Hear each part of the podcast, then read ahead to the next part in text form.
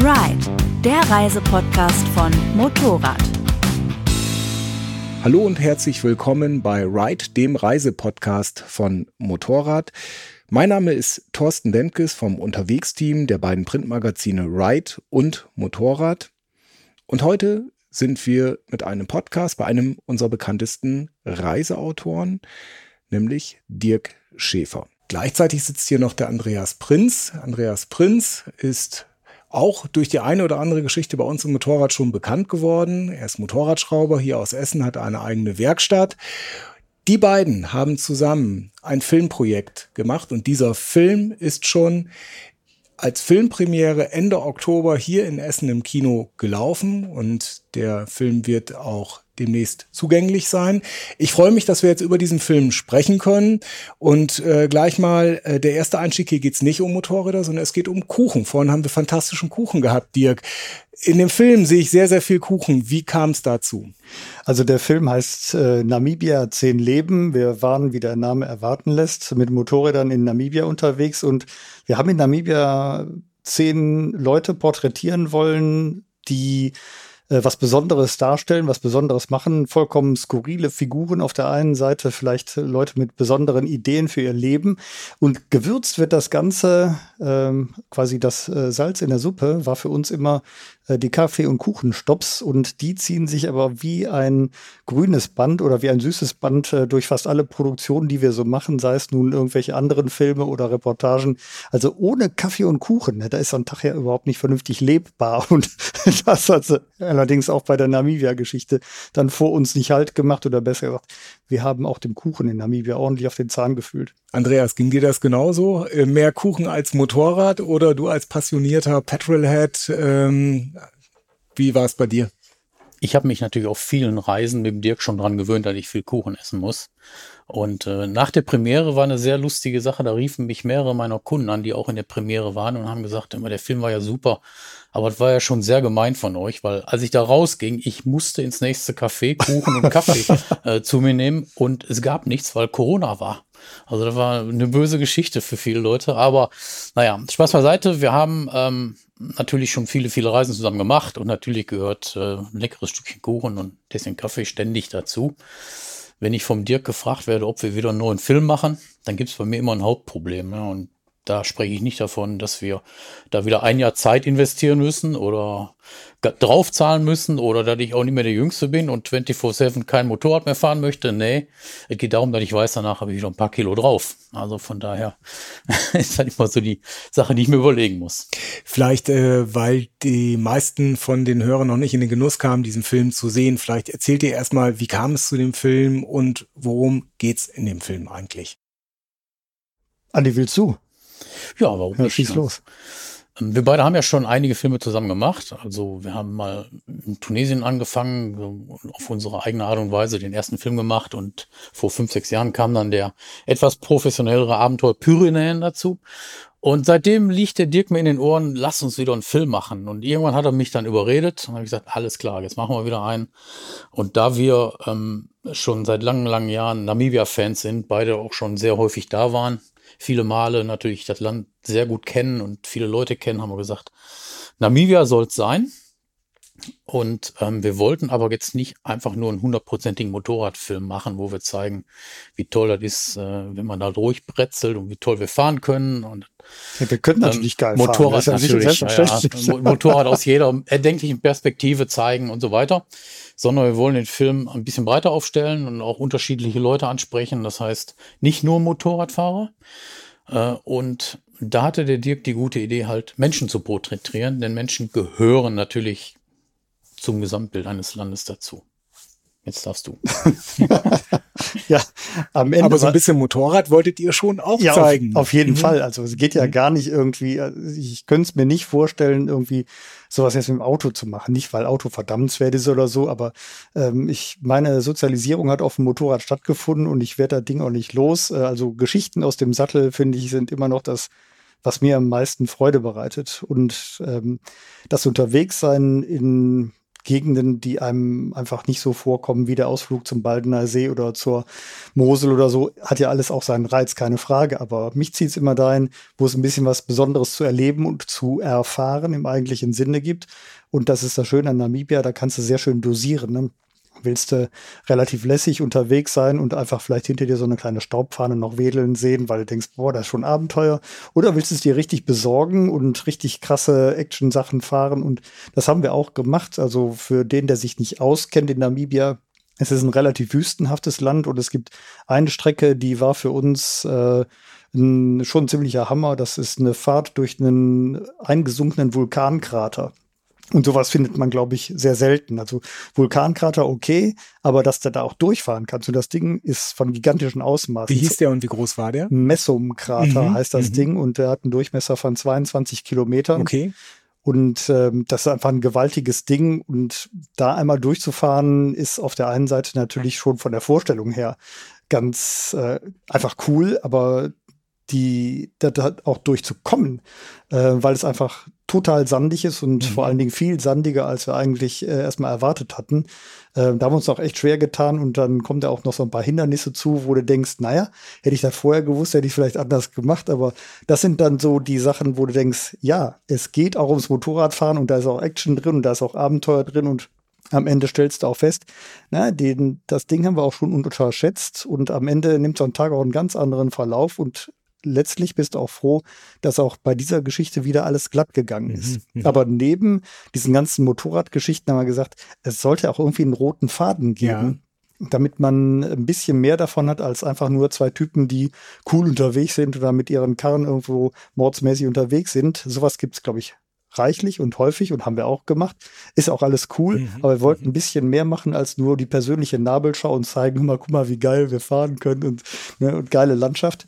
Das ist alles da drin, aber die Leute, die wir treffen, das sind eigentlich, äh, das ist der rote Faden und das sind die Begegnungen, die eigentlich, finde ich, die Würze in dem Ganzen ausmachen. Sonst wäre es wahrscheinlich auch einfach austauschbar. Sonst hätten wir auch nach Marokko fahren können oder wir hätten auch nach Kenia fahren das können. Das machen wir aber. Das machen wir als nächstes. genau. Es ist wirklich, äh, man muss es sagen, wenn man den Film sieht, es ist, das sind absolut traumhafte Bilder. Man wird in ein Land entführt, dass man natürlich über diese Bewegtbilder so weit kennenlernt, dass man da tatsächlich gerne hin möchte. Nochmal wieder zurückgeblendet, kurz, wir kommen gleich noch äh, vielleicht auf die Begegnung, die ihr dann hattet. Ähm, ihr seid beide nicht das erste Mal in Namibia gewesen. Ihr kennt euch mit dem Fahren in der Wüste aus. Vielleicht sagt ihr noch mal kurz was über die Motorräder. Es waren ja Tenere 700, wenn ich das hm. richtig gesehen habe. Ihr wart vorher aber auch schon mit Motorrädern, mit anderen Motorrädern. Vielleicht sagt ihr erstmal ein bisschen was über eure Gefährte, mit denen ihr dort unterwegs wart. Wir hatten das Glück, ähm, zwei nagelneue Tenere 700 zur Verfügung gestellt bekommen zu haben. Und ähm, das waren, ähm, also dem Ding Alter, auch obwohl es noch relativ neu ist, eigentlich schon ein ganz äh, wohlmeinender Ruf voraus. Und ohne da irgendwie Werbung für das Ding machen zu wollen. Das war für das, was wir da getan hatten, eigentlich das optimale Motorrad. Ähm, es war ausreichend motorisiert, es war vom Fahrwerk her schon in der Serieneinstellung selbst mit ordentlich Gepäck dabei wir müssen auch noch erwähnen, es gab noch für den dritten Mann, es gab noch einen dritten Stefan Fritsch, der fuhr mit dem Auto dabei, weil da so viel Kamerazeugs dabei Genau, das, das war der, das war praktisch der Kameramann, das genau. muss man auch noch dazu sagen, der genau. hier jetzt gerade nicht mit am Tisch sitzt, genau. sondern nur die beiden Motorradprotagonisten. Ja. Genau. ja, trotzdem hatte aber jeder von uns sein Gepäck dabei, das heißt, ich hatte auch meine Kameras dabei im Motorrad, das heißt, ich war da nicht leere Alukisten spazieren, sondern wir waren komplett autark, also wenn das Auto mal nicht da war, dann konnten wir auch selber alles filmen, äh, unsere Unterkünfte regeln regeln, also Wildzelten, Kochen, was weiß ich. Ähm, und dafür waren die Dinge eigentlich optimal gemacht. Es gibt sicherlich vergleichbare Fahrzeuge, aber die standen uns eben da nicht zur Verfügung. Und es gibt natürlich auch leistungsstärkeres und es gibt auch schwereres. Aber alles das hätte es sicherlich eher schwieriger als leichter gemacht.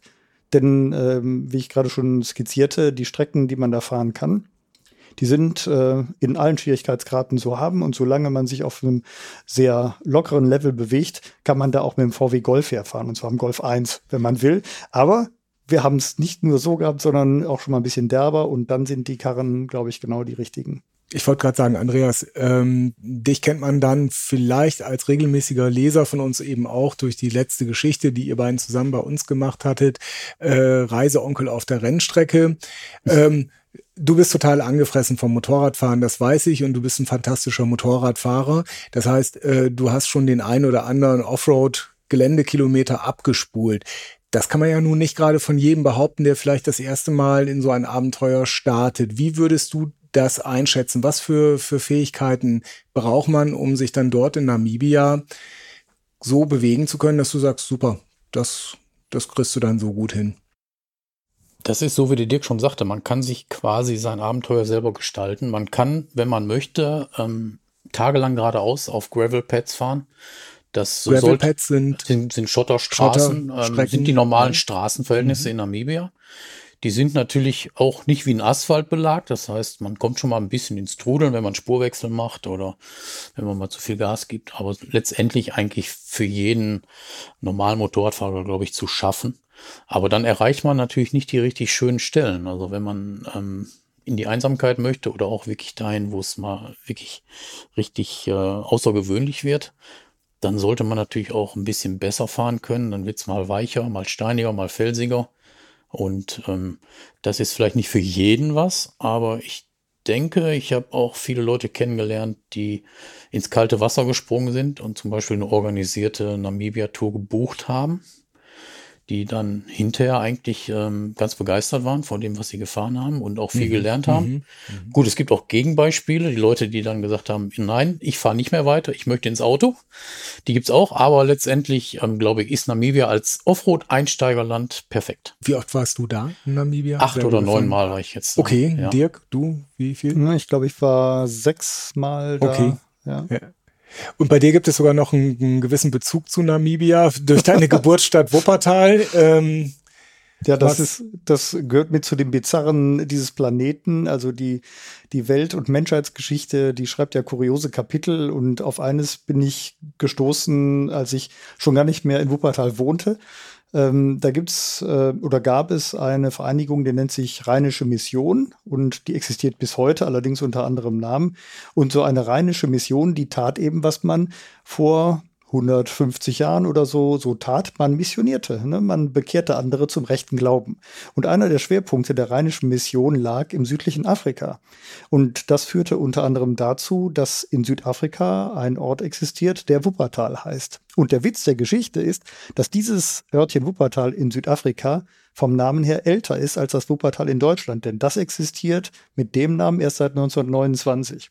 Und die beiden Stadtteile, die beiden großen Stadtteile Wuppertals, Elberfeld und Barmen, die findet man bis heute in Namibia. Denn es gibt da einen Ort, der heißt Großbarmen, der ist kleiner als das hiesige Barmen, aber das ist heute so eine Art Wellnessbad. Und Elberfeld war für kurze Zeit lang mal Hauptstadt, aber nicht hier in Deutschland, ne, sondern in Namibia. Und aus diesem Elberfeld in Namibia wurde später Windhoek. Und das ist die bis jetzt die Hauptstadt oder der Name der Hauptstadt. Das kam also ja vollkommen verwirrende Story. Entschuldigung, das kam, das kam auch ganz gut eigentlich in dem Film raus. Da kommen wir wieder zum Kuchen zurück. Das fand ich also, muss ich sagen, wirklich eine, eine sehr schöne äh, Szene. Man sieht diesen Kuchen, man sieht äh, einen Schwenk über das Kuchenregal mit der Schwarzwälder Kirsch und der Quarktorte und es redet schon, glaube ich, die äh, eine Person erzählt was über die Kuchenherstellung, ist ja irgendwie auch was, was urdeutsches.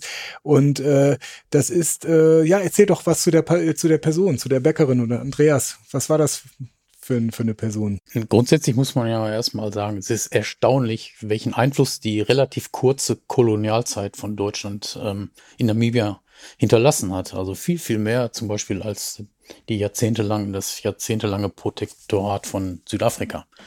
Das heißt, man kommt heute noch wirklich ständig mit den deutschen Geflogenheiten und der deutschen Kultur äh, in Kontakt. Und das ist nicht nur für die Touristen aufrechterhalten, sondern die Leute, die Deutsch-Namibianer, die leben das wirklich.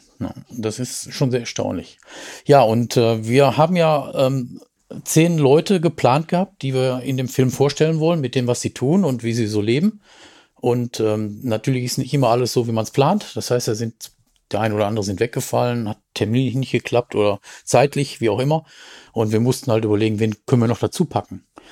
Und dann sind wir halt nach Ochu gekommen. Wir wussten eigentlich beide, dass diese Bäckerei da existiert. Also wir waren auch vorher schon mal da. Mhm, Und ich mhm. wusste auch, dass da eine Namibianerin, also eine farbige, Mhm. ähm, in der Schweiz eine Ausbildung genossen hatte. Mhm. Aber irgendwie aus irgendeinem Grund haben wir vorher gar nicht so realisiert, dass wir die Frau unbedingt vorstellen müssen. Und dann, als uns dann jemand anders wegfiel, haben wir gesagt, komm, lass uns da hinfahren. Und letztendlich war es einfach super, weil sie war so begeistert dabei von der ersten Sekunde an und es ist wirklich äh, ein ganz besonderes Erlebnis, diese Frau kennenzulernen und ihren Kuchen natürlich. Und Mhm. äh, von daher war das schon toll. Ja, also das fand ich, fand ich auch. Seid ihr mitten in der Wüste, in einer extrem exotischen Umgebung und man denkt, jetzt kommt so ein Mütterchen, die dann den hausgemachten Kuchen und dann, ja, dann ist man aber wieder voll in Afrika und das macht, also diese Kontraste, die machen auch äh, den Film ja aus. Ihr habt ja dann äh, alle möglichen Leute getroffen. Ich fand auch ganz spannend, äh, dass ihr da mit dem äh, Sebastian Rust hieß der, glaube ich. Rust, ne? mhm. Genau.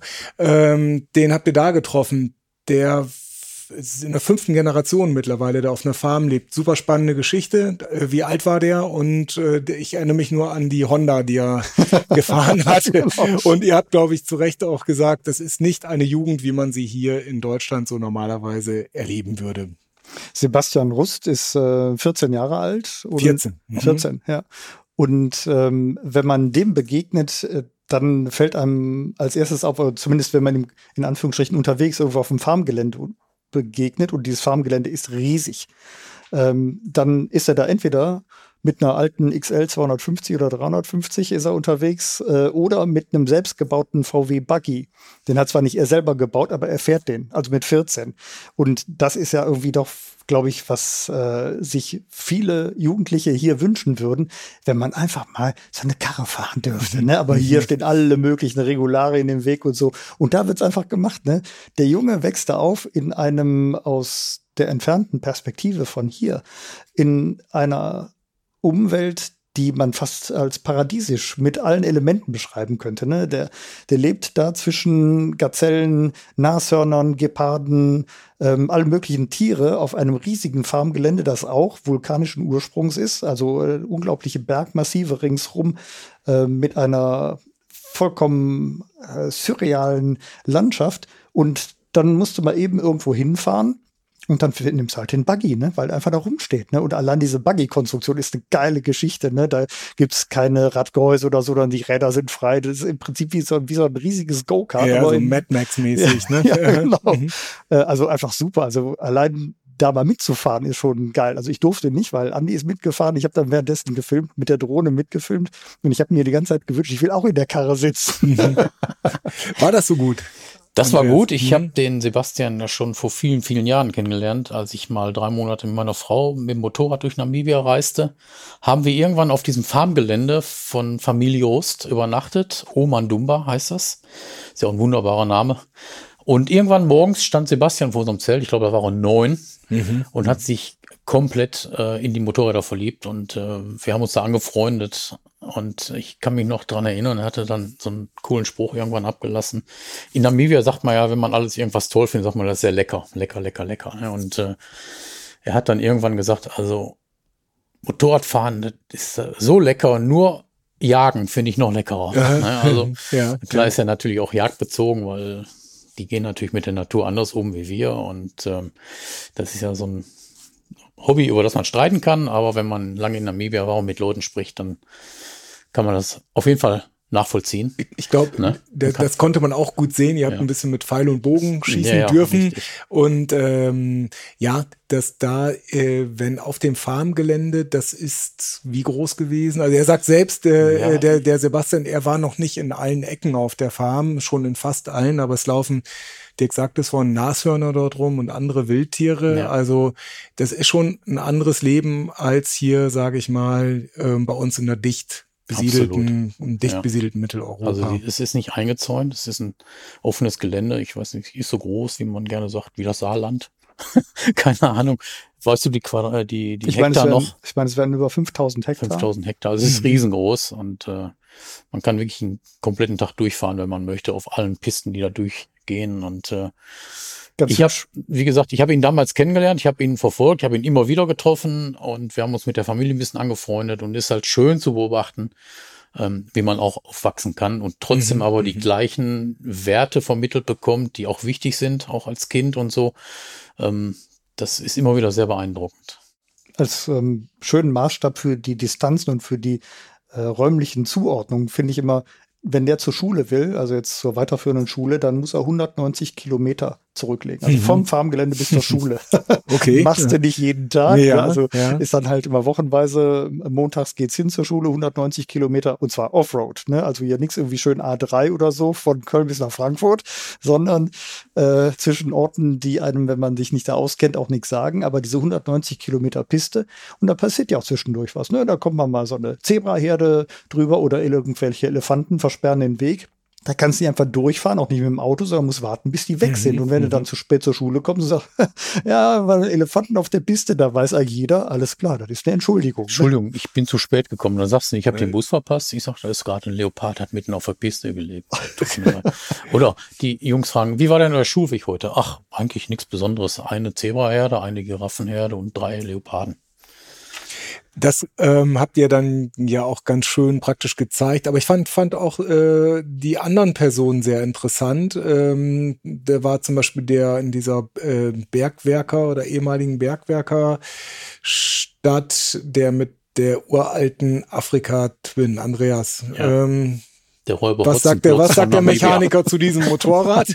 Erstens und zweitens, was sagt er zur Fahrweise des Fahrers? Oder erzähl mal kurz überhaupt, was für eine Person war das? Ein sehr uriger Typ, Ein uriger Typ und ein Urnamibianer, ein Naturgewächs, kann man sagen. Also riesengroß, äh, riesenrobust, ein richtiger Naturtyp. Und den habe ich auch schon vor vielen Jahren kennengelernt, als er uns auf seinem eigenen Campingplatz da begrüßte. Susanne und ich sind da irgendwie morgens aus dem Zelt gekrochen und er kam dann an und reichte uns seine Pranke und sagte, wie schön, dass ich mal wieder Motorradfahrer hier hab.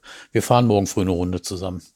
Ja, meine Frau ist dann kurz blass geworden und äh, hab ich gesagt, lass uns mal gucken. Und dann sind wir mit ihm los. Und das war schon damals so, der hat äh, an seiner Afrika-Twin zwei Gasstellungen, ne, voll und leer, Mhm. und setzt sich da drauf, steht auch niemals auf. Was und für eine Afrika-Twin ist das? das ist äh, eine- Baujahr eine- 650er. Eine 650er, Ah, okay. ist das noch, ne? Also eine uralte. 88, 9, Ja, 80, RD03. Aha. Und äh, wird auch nicht mit der gleichen Sorgfalt betrieben wie hier. Das heißt, die Reifen sind blank, Mhm. ähm, irgendwelche verdengelten Motorschutze dran gebaut, die aber ihren Dienst tun. Und wie gesagt, er fährt äh, ziemlich gnadenlos, ohne Rücksicht auf Verluste. Wir haben uns bemüht, da dran zu bleiben. Mhm. Hat auch einigermaßen geklappt, aber war natürlich trotzdem ein bisschen schwierig. Und jetzt haben wir gesagt, wir, wir sehen ihn wieder und äh, vielleicht können wir mit ihm eine Runde fahren. Und es war wieder sehr kurzweilig, kann man schon sagen. Also da langweilst du dich nicht. Also dir kannst du, glaube ich, 140, aber Ja, ja, hinter ähm, ihm, ne? was, was auch filmisch belegt ist, die, Ja. die Kameraperspektive, genau. Äh, Also 140 auf der Piste fahren, da muss man schon ein gewisses Maß an Vertrauen in sich, in sein Fahrzeug haben oder einfach eine lebensverneinende Fahrweise. Und ich weiß nicht genau, was bei Basil, so heißt er, genau zutrifft, aber äh, das ist einfach, also diesen Typen zu begegnen, das ist einfach äh, großartig. Also eine solche Gestalt, die würdest du sonst in für ein Casting von einem Film lange suchen, um so einen Typen zu treffen. wie groß ist die Stadt, in der er lebt, aus der er dann jetzt weg will, weil sie langsam zu voll wird? Habe ich das richtig verstanden? Ja, genau. ja. Ich weiß nicht, vielleicht wohnen da 300 Leute. Ja, einwohnermäßig. Also Ja. man, ich würde sagen, man sind zehn Minuten von einem Ende zum anderen gelaufen. Mhm. Jeder kennt jeden, Mhm, natürlich. Es gibt okay. einen Supermarkt, Ja. eine Tankstelle und der Rest sind kleine Häuschen, die sich wie in so einem Schachbrett anordnen. Und es war, wie du schon gesagt hast, eine ehemalige Minenstadt, Mhm. Zinnmine, eine der größten der Welt. Und äh, die ist mittlerweile Geschichte. Die Zinnhalden sind noch da, ist immer noch eine sehr skurrile Gegend.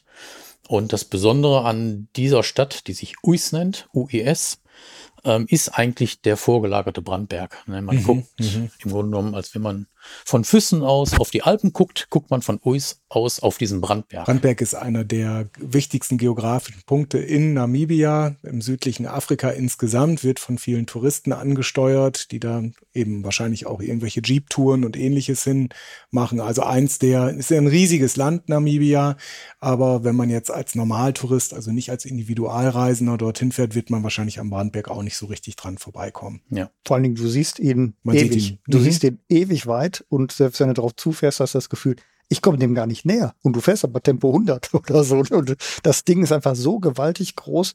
23 Kilometer Durchmesser als, als Bergmassiv und über zweieinhalbtausend Meter hoch. Und die Höhe unterschätzt man einfach total schnell, weil der so eine riesige Breite hat. Und äh, genau vor diesem Bergmassiv liegt eben dieser kleine Minenort mhm. Uis mit Basil, der da diesen kleinen Campground betreibt. Und was du schon gerade skizziert hast, der sagte, ja, es, mit Uis wird es aber auch langsam wieder aufwärts gehen, nachdem der Ort lange verlassen gewesen ist. Und es wird wieder Banken hier geben und es wird wieder eine Apotheke geben und es kommen Doktoren her. Mhm. Und wenn die hier sind, dann hau ich ab. Mhm. Dann wird's mhm. mir zu voll. Das ja. fand ich deshalb so bemerkenswert, weil ja, er auch ein Alter erreicht hat, wo es nicht schlecht ist, wenn mal eine Apotheke oder ein Arzt um die Ecke ist. Und da sagt er Genau, einfach, wie alt ist er? Ich schätze mal, der wird so Anfang 60 sein. Ja, ja. Meter Ende 50 schätze mhm, ich auch. Ja. Und also diese, diese Grundhaltung, die mhm. uns einem so vollkommen fremd ist. Ne? Also, nee, nee, also wenn jetzt hier Ärzte hinziehen, dann, dann hau ich ab. das finde ich so, das ist so geil. Und was für ein Urvertrauen in sich selber muss da sein, oder vielleicht auch was für eine Verschreckung vom Rest der Zivilisation. Das kann auch sein. Ne? Ich kann es nicht beurteilen. Aber diese Grundhaltung dabei, ne, das äh, finde ich einfach äh, großartig und so fern von all dem, was wir hier so landläufig um uns herum haben, sehr bemerkenswert. Erstaunlich, also eine Art Siedlermentalität, wie man sie auch in Südafrika findet. Ja, so Unter anderem übrigens auch in den USA, wo die Leute Pionier auch, ne, die sagen, ich ja, habe ja. jetzt heute habe ich hier einen Campingplatz geführt, morgen gehe ich da und mache einen Installationsbetriebe auf oder was mhm. auch immer. Mhm. Ähm, das kann man sich hier schlecht vorstellen, wo man 40 Jahre in einem Betrieb verbringt oder in einer Stadt wohnt. Ja. Also das ist ganz anders. Nochmal kurz zur, zur Mentalität. Also ich, ich äh, sehe von meinem geistigen Auge gerade bestimmt auch ein paar Bedenkenträger, die sagen, oh, mit 140 über die Piste fahren und so weiter. Da komme ich jetzt mal nochmal ganz konkret zu dem Film. Ähm, so ein typischer Drehtag, wie sieht der aus? Oder sagen wir mal andersrum. Ihr habt ein Begleitfahrzeug dabei gehabt, ihr seid aber auch viel alleine gefahren. Ähm, man ist draußen in der Wüste, man fährt relativ schnell Motorrad, passieren kann immer was, das kann hier auf der Landstraße auch. Hier in der Regel kommt aber, sage ich mal, zur Not schnell der Notarzt und wenn es ganz gut läuft, landet man in der Notaufnahme und ist da auch schnell wieder draußen. Wenn ihr dort gefahren seid, was ist euch da schon passiert oder wie, wie hoch ist das Risiko dort? Auch für euch, also auch bei dem, bei dem Filmdreh ich denke, die Erfahrung lehrt einen ja im Wesentlichen auch auf Ankommen zu fahren und nicht äh, nochmal versuchen, auf äh, spätere Tage einen auf Jimmy Lewis oder den frühen Peter Hansel zu machen. Gut, manchmal kann man es einfach nicht lassen. auch Aber richtig. Dosiert. Ne? Ja, ja. Also der, der Punkt ist, glaube ich, ähm, das ähm, kommt auch mit der Routine von, von vielen Reisen, ne? dass man in der Regel auch seine Limits kennt, was nicht heißt, dass man nicht ab und an auch über seine Verhältnisse fährt, aber man versucht es natürlich auch so zu halten, dass es ähm, in dem Maße ist, dass man auch das gute Gefühl hat, ich komme heute Abend auch noch da an, wo ich hin wollte. Und wenn ich da nicht ankomme, dann liegt es aber nicht daran, dass ich mich auf die Fresse gelegt habe, sondern weil irgendwas mhm. anderes noch dazwischen gekommen ist. Aber, aber was euch konkret passiert ist, ich meine, ihr seid Offroad gefahren, ja. da gehört es ja zum gewissen guten Ton auch dazu, dass man nicht äh, dass halt gar nichts passiert. Also irgendwo ja. ein Rutscher oder so werdet ihr schon mal gehabt haben, gehe also ich mal schwer ich, von aus. Ne? Man kann es, glaube ich, relativ äh, simpel fassen. Ähm, wir hatten einen Platten. Ähm, also ich tut mir jetzt leid, Anni, dass ich das so sagen muss, aber ich habe nicht einmal gelegen. ich könnte ja jetzt sagen, warum ich gelegen habe. Ja. Aber auch das aber wiederum ist belegt äh, und schon vor einem größeren Publikum bei der Filmpremiere ja. gezeigt worden. Genau, ist auch nicht schlimm. Also ich, ich denke auch, das Schöne ist, wir beide ähm, fahren ziemlich gleich. Wir haben also, glaube ich, ein ziemlich identisches Niveau und ähm, man fährt deswegen schon gar nicht so langsam, weil es ja auch Spaß macht, ein bisschen schneller zu fahren, aber ohne jetzt irgendwie ständig im Risikobereich zu sein. Natürlich kommen mal irgendwo plötzlich ähm, irgendwelche tiefen Sandspuren, die man nicht erwartet, wo man dann auch schon mal ein bisschen äh, die Luft anhalten muss, aber das ist alles gut gegangen. Keiner hat, hat gelegen, keiner hat sich wehgetan. Ähm, Motorräder waren sehr dankbar und ich glaube, die Strecke durch den Messungkrater, von dem wir anfangs gesprochen haben, ähm, die haben wir nicht so erwartet. Das waren also ähm, 30, 40 Kilometer tiefer verspurter Sand, wo wir, man weiß ja, da muss man kämpfen, da ist man voll angespannt, man steht, das Motorrad springt hin und her, man versucht äh, sich ständig äh, auf Vorderrad zu konzentrieren und am Gas zu bleiben, nur um nicht zu stürzen. Und wenn man das 30 oder 40 Kilometer lang macht, dann ist es schon ganz ordentlich. Dann äh, ist man schon durch. Und vor allen Dingen, wenn man dann schon einen zehnstündigen Fahrtag hinter sich hat und dann kommen solche Geschichten. Aber im Grunde genommen waren wir eigentlich immer sehr safe und haben uns total gut gefühlt und äh, haben die Sache von morgens bis abends genossen. Genau, morgens bis ja. abends Stichwort Drehtag, also nicht mhm. von äh, 9 to 5, das wird schon ein bisschen anders aussehen, ne, um so ja. einen Film zu produzieren. Also Dirk? also zum einen, das, das kenne ich auch von den Reportagen, ähm, und wer sich ein bisschen mit Fotografie oder auch mit Filmen auskennt, der weiß, die besten Sachen gelingen einem eigentlich in der Regel ganz früh morgens und spät abends. Was dazu führte, dass ich häufig morgens äh, auch früh auf, also wenn ich es jetzt auf mich beziehe, damit man äh, zum Beispiel irgendwie einen Zeitraffer vom Sonnenaufgang einfangen kann oder sieht, wie sich die Sonne über die ersten Hügel drüber bricht und äh, die langen Schatten über das Steppengras so hinwegwandern.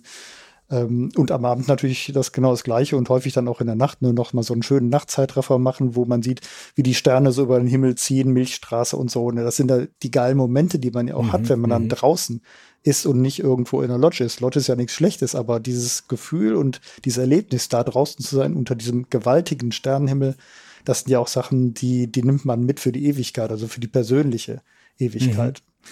Und tagsüber konnte ich mich dann äh, in der Regel etwas mehr entspannen das heißt Kuchen essen. Dazwischen Kuchen essen. Kuchen essen. genau, okay. dazwischen muss man Kuchen essen. Und dann hatten wir ähm, auch Stefan noch mit dabei, der während äh, wir im Prinzip so die kleineren Tools dabei hatten, ist Stefan dann mit so einer äh, Monster-Filmkamera dabei gewesen mit einem fetten Stativ, das du eigentlich auch schon gar nicht aufs Motorrad draufkriegst. Und dann hat der die Interviews gedreht, bei denen wir natürlich auch immer mit dabei waren, auch die Fahrszenen mit der guten Kamera gedreht, aber wir hatten noch äh, vier GoPros mit dabei und die Helmkameras und äh, Drohne und, und so weiter. Also da kommt keine Langeweile auf und man muss sich tatsächlich dran halten, ähm, auch seine Strecken zu bewältigen, mhm. weil es ist ein riesiges Land und wenn du viel filmst und viel guckst und viel machst und abends noch lange auf bist und frühmorgens wieder raus musst, dann merkst du auch, ähm, ja, ähm, das ist jetzt kein, äh, kein Kindergeburtstag, ist äh, kein, kein Urlaubsfilmchen, das man da zusammendengelt, sondern äh, da soll ja auch was draus werden und da musste ich auch ein bisschen am Riemen reißen. Aber das macht trotzdem auch Spaß. Also ich persönlich äh, fand immer dieses morgens äh, mit blinzelnden Augen aus dem Zelt rausgucken und sehen, ah, da dämmert schon und jetzt kannst du wieder los. Ne? Das sind die geilen Momente. Spaß hattet ihr, glaube ich, auch bei dem Dreh der Little Five. Ähm, das war eine Safari der besonderen Art. Ich habe mich gefragt, äh, wie lange hast du gebraucht, Dirk, um, um diese Tiere, Tierchen, äh, erzählst du gleich, ähm, ja praktisch dann äh, auf Film zu bannen? Ähm, da war ich ja nicht alleine der Filmer, sondern Stefan auch. Ähm, aber die Filme, die, die Tiere dort äh, wenn man in der Nähe von Swakopmund so eine Tour mit Chris Nell unternimmt, das ist jemand, der sich im, mit Leben in der Wüste sehr gut auskennt, dann geht es nicht darum, äh, Elefanten oder Nashörner, Giraffen äh, vor die Linse zu kriegen. Die Big Five? Die Big Five, ne, sondern hier geht es um die Little Five und das macht Chris Snell äh, so besonders. Ja, absolut. Er ist natürlich auch nicht unbekannt. Ist schon ein großer Name auch in Namibia und diese Touren sind sehr begehrt, muss man sagen. Aber er macht es einfach perfekt. Also er ist äh, ein Typ, der das in jeder Sekunde spannend rüberbringt, wunderbare Art hat zu erklären und Geschichten zu verknüpfen und Spannung zu erzeugen, wenn er auf der Suche ist nach diesen kleinen Tierchen und ich meine, als er diesen Sogar Käfer und Geckos. Als, als er diesen Gecko ne? aus dem mhm. Sand gebuddelt ja, hat, man ja. fragt sich, woher weiß er jetzt, dass hier an dieser Stelle dieser Gecko sitzt? Natürlich hat er irgendwelche Anhaltspunkte, aber man muss ja auch trotzdem dieses Tier finden. Und das war, also mich, mich hat das total beeindruckt. Ich war total geflasht von dem Typen, muss ich sagen. Man muss sich einfach vorstellen, du stehst vor einem Dünenbär. Also stell dir Sahara vor oder Erchebi in Marokko, du siehst nichts als Sand überhaupt nichts. Das Einzige, was du siehst, sind Myriaden von Sandkörnern. Und da erklärte einer, hier im Sand ist Leben. Und denkst, hör mal, was hast du denn heute Morgen gefrühstückt? also, da stimmt da vorne und hinten was nicht. Und das dauert keine fünf Minuten. Da gräbt er irgendwo im Sand rum und poolt da was raus und du denkst, okay, ähm, sieht skurril aus, aber das äh, dürfte ja wohl auch ungefähr das sein, was hier zu sehen ist. Nein, nein, das geht in einem fort, das geht in einem fort. Und er erklärt ja dabei auch noch, im Wesentlichen nicht, wie er die findet, sondern wie die Zusammenhänge sind, mhm. dass mhm. diese Tiere überhaupt dort existieren können, vor allen Dingen im Sand. Also ich meine, was gibt's im Sand schon zu essen? Wovon leben diese Tiere? Und äh, eine ganz äh, eigenwillige Begebenheit an der namibischen Küste oder an der südwestafrikanischen Küste ist da mit ein Beitrag und das ist der Benguela-Strom, das ist ein arktisch kalter, antarktisch kalter Meeresstrom, der die Küste hochzieht und der die Wüste morgens immer in einen Nebel taucht, der erst gegen mittags wieder weg ist. Und diese Feuchtigkeit reicht aus, um einer Vielzahl von Tieren ein Leben in einer Ecke zu ermöglichen, die wir für vollkommen tot halten. Mhm, mhm. Und das Leben in dem Toten, das fand ich auch eine großartige Geschichte und so skurril, diese Lebensform und äh, alleine diese Tiere anzuschauen und sich zu fragen, ist das noch Planet mhm. Erde? Mhm. Also wenn man sich irgendwohin anders beamen würde, Mars oder so, da würde man sagen, alles klar, da gehört's hin. Ja, Aber ja. die Dinger sind schon wirklich sehr speziell. Ihr wart auch ganz weit weg von irgendeinem Disneyland-Ambiente, äh, was ich sehr stark fand, ist zum Beispiel bei diesem Eingeborenen stand, also die Indigenen, die ihr dort getroffen habt. Wo, wo war das? Wie weit war das weg? Wie seid ihr auf die gestoßen? Das war ja auch wahrscheinlich für euch eine sehr interessante Sequenz. Das war ähm, eigentlich in einer Region, in der diese San normalerweise nicht leben. Die bekommen von ihrem Stamm, der eigentlich im Nordosten von Namibia lebt, ähm, von einer Farm die Gelegenheit, für einen gewissen Zeitraum auf ihrem Gelände zu leben.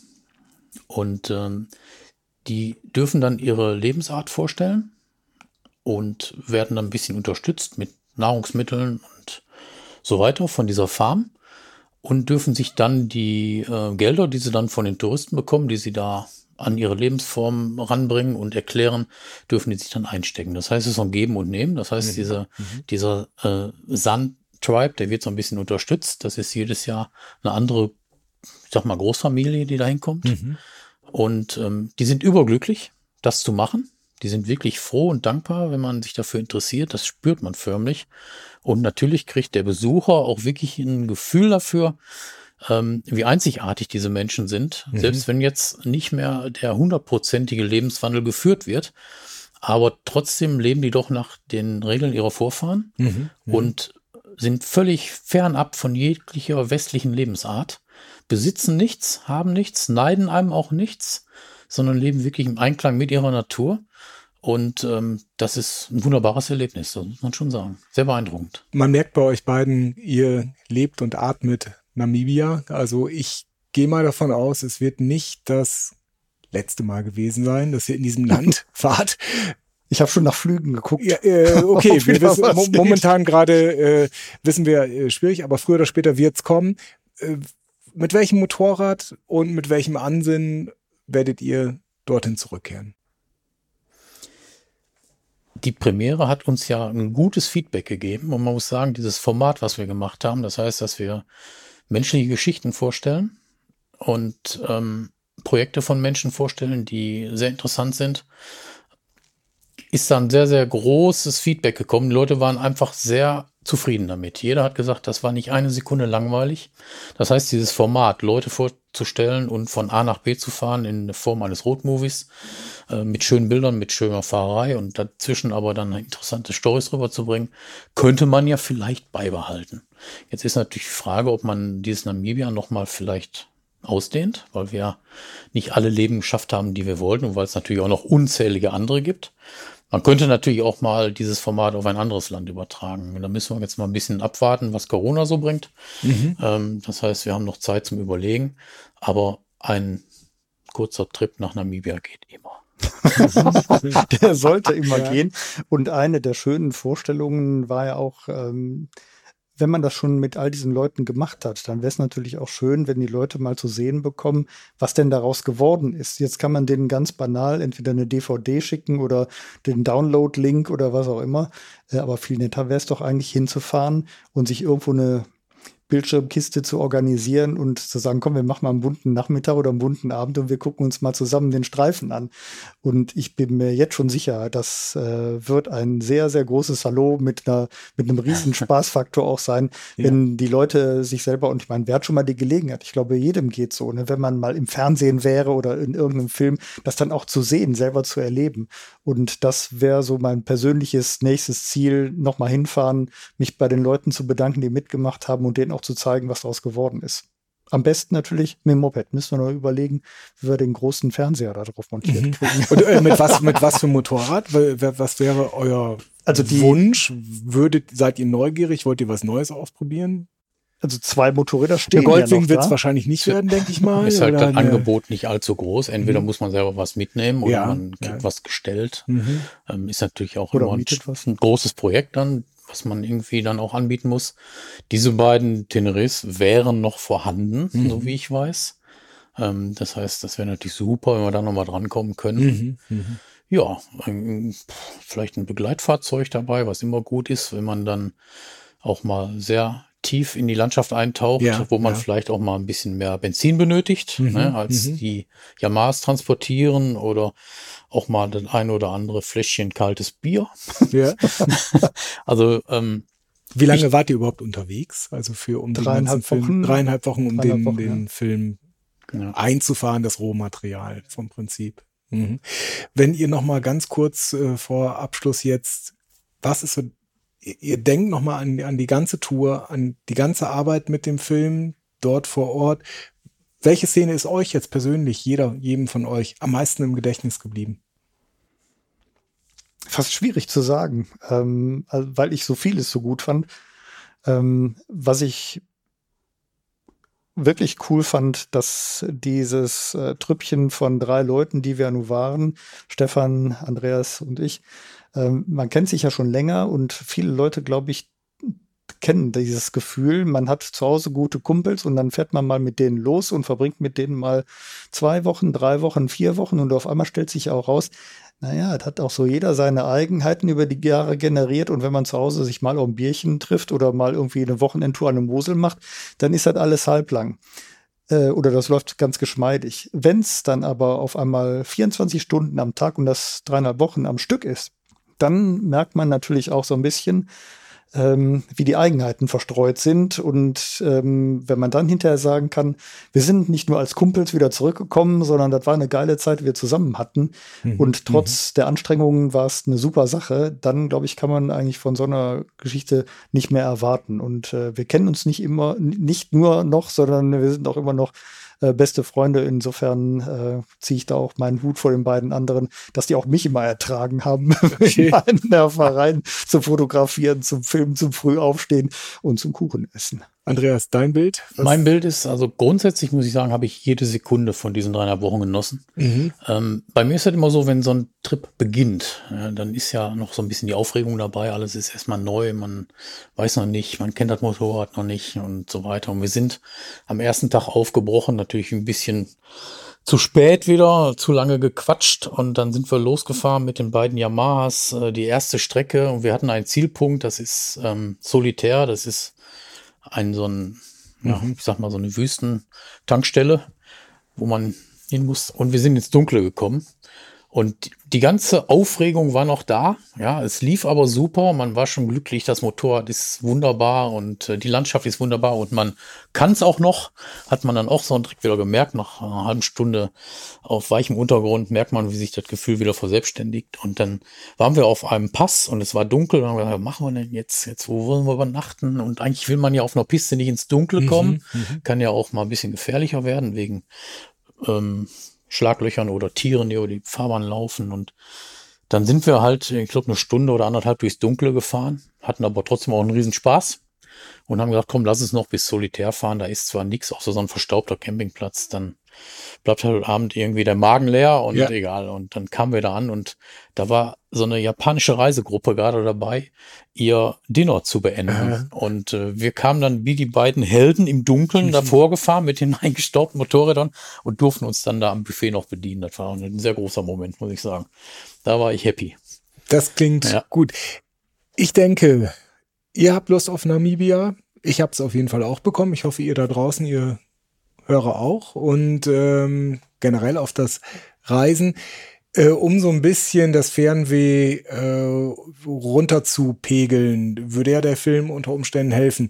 Dirk, erzähl kurz, wie, wie, äh, wie kommt man ran? Wie kann man die Bilder, über die wir gerade gesprochen haben, äh, wie, wo, wo werden die zu sehen sein und wie, wo, wo ist das Zeug? Ja, wo ist schön. das Zeug, das heiße ja, Zeug, ja. genau. Ähm, also ganz banal, der Film heißt Namibia minus 10 Leben, 10 als Zahl geschrieben. Wenn man da .de hinten dran hängt, dann landet man automatisch auf der Seite, wo es um den Film geht. Und da gibt es natürlich auch so einen Button, da steht Shop drauf und dann kommt man auf den Film. Den gibt es im Augenblick als HD-Download und die Blu-rays haben wir auch schon. DVDs sollen morgen eintreffen. Morgen ist im Augenblick Freitag, der 13. 13. Nee, Donnerstag, der 13. ist November, morgen. muss man dazu ja, genau. sagen. Also ja. mhm. morgen sollen die DVDs auch da sein. Das heißt, ab jetzt könnt ihr uns fluten mit euren. Ja, wir, haben ja, wir haben ja dann zwei wunderbare äh, Kartons in der Garage vom Dirk stehen. Eigentlich wollten wir die Scheiben ja alle behalten, mhm. aber jetzt kriegt er seine ganzen Motorräder nicht mehr da rein und jetzt sehen wir uns gezwungen, die zu verkaufen. Ne? so ein Ärger. ja, aber, so ein Ärger. aber mit der Kinopremiere wird es da dann noch äh, weitere Vorführungen geben in irgendeiner Art und wie, wie wirst du auch dann, man kennt dich ja auch aus Vortragsreihen, wie, wie wird es da weiterlaufen? Ist im Augenblick natürlich nicht wirklich absehbar. Ne? Es hatte bis letzte Woche noch äh, fünf Termine im Januar gegeben. Die sind jetzt auch gecancelt worden durch die neuen Umstände. Die Veranstalter sind da natürlich auch schwer gebeutelt. Ähm, das heißt, da müssen wir ein Augenblickchen mit warten, aber ich bin guter Dinge, dass wir mit dem nächsten Herbst ähm, mhm. dann auch tatsächlich wieder was Bühnenmäßiges machen können. Vielleicht auch im verkleinerten Rahmen, aber mir macht es immer große Freude, die Geschichten dann auch live zu erzählen vor Leuten, wo man auch sofort so ein Feedback sieht. Wenn ihr euch den Film zu Hause anguckt, da sehe ich ja gar nicht, ne, ob ihr denkt, boah, ist das langweilig oder boah, was eine geile Nummer. Ähm, das kriegt man ja nicht mehr mit und dieses gegenseitige Feedback zu sehen, äh, ja, das so empfinden die Leute das, wenn ich das erzähle erzähle oder wenn die die Filmausschnitte sehen auf der Bühne äh, und umgekehrt auch zu erleben, wie ist denn der Schäfer drauf, ne? Was, was erzählt denn der da so, was hat der erlebt? Das ist ein schönes Wechselspiel, das vermisse ich schon. Mhm, mh. Und ich hoffe auch, dass es bald wieder in welchen Konstellationen auch immer weitergehen kann. Das hoffen wir auch. Äh, also spätestens Herbst 2021. Ich hoffe, bis dahin werden wir alle nochmal unterwegs gewesen sein und nicht nur hier um die Ecke, sondern auch mal ein bisschen weiter weg und unserem liebsten Hobby, dem Motorradreisen, weiter frönen können. Ich bin ganz guter Dinge Momentan ist die Motorradsaison ein bisschen vorbei. Ich hoffe, ihr draußen lasst euch davon nicht unterkriegen. Ich sage ganz herzlichen Dank, Andreas, Dirk. Und äh, wir werden wieder von euch hören, da bin ich mir sicher. Und verabschiede mich jetzt von unserem Reisepodcast von Motorrad, den ihr wie immer im Netz findet und dort auch mit allen möglichen Anmerkungen. Und äh, die Querhinweise findet ihr auch unter www.motorradonline.de. Vielen Dank und tschüss. Jetzt gehen wir erstmal ein Stückchen Kuchen essen. Vielen Dank. Auf jeden Fall. Und noch einen Kaffee, ganz dringend.